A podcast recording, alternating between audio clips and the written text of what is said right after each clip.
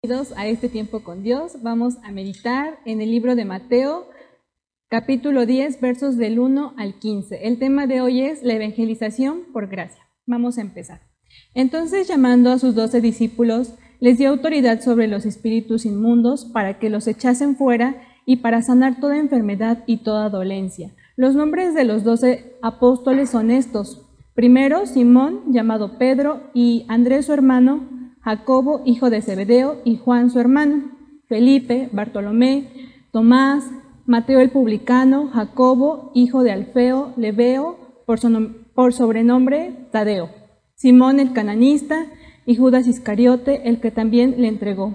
A estos doce envió Jesús y les dio instrucciones diciendo, por camino de gentiles no vayáis, y en ciudades samaritanos no entréis, sino id a las ovejas perdidas de la casa de Israel, y yendo predicad diciendo, el reino de los cielos se ha acercado.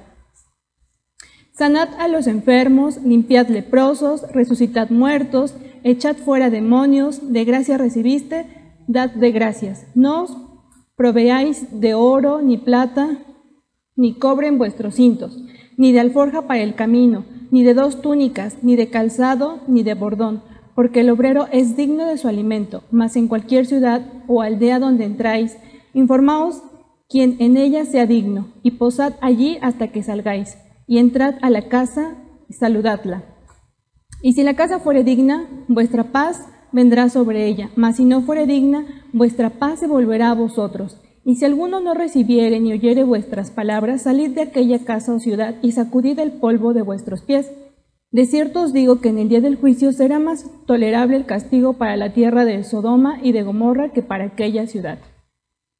Bueno, y a través de este tema nos muestra cómo, cómo Jesús llamó a sus discípulos y no fue porque ellos así lo decidieran, sino porque Jesús así lo quiso, los escogió. Al mismo tiempo Jesús nos envía para anunciar las buenas nuevas, también para tener poder sobre los espíritus inmundos, para que los echemos fuera, para que sanemos toda enfermedad y toda dolencia. Y así Jesús también nos, capacita, nos enseña para poner en práctica esto que ya hemos aprendido de Él, para dar lo que de gracia hemos recibido, ya sea conocimiento, el poder, la bendición, la sanidad y la misericordia que provienen de Él y que ya hemos visto en nuestra vida. Jesús nos da una misión para dar lo que nosotros ya recibimos. Eso que ya recibimos, Jesús espera que lo demos nosotros y aún mejor, reflejando siempre el amor y el carácter de Jesús, para así dar a conocer al Padre de quien procede todo poder. Debemos también lograr un equilibrio entre recordar que somos escogidos, pero también que somos enviados.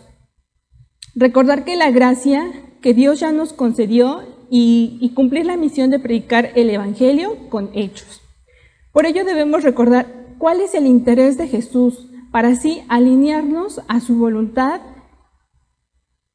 y debemos de pensar qué es lo que le agrada al Señor en todo momento.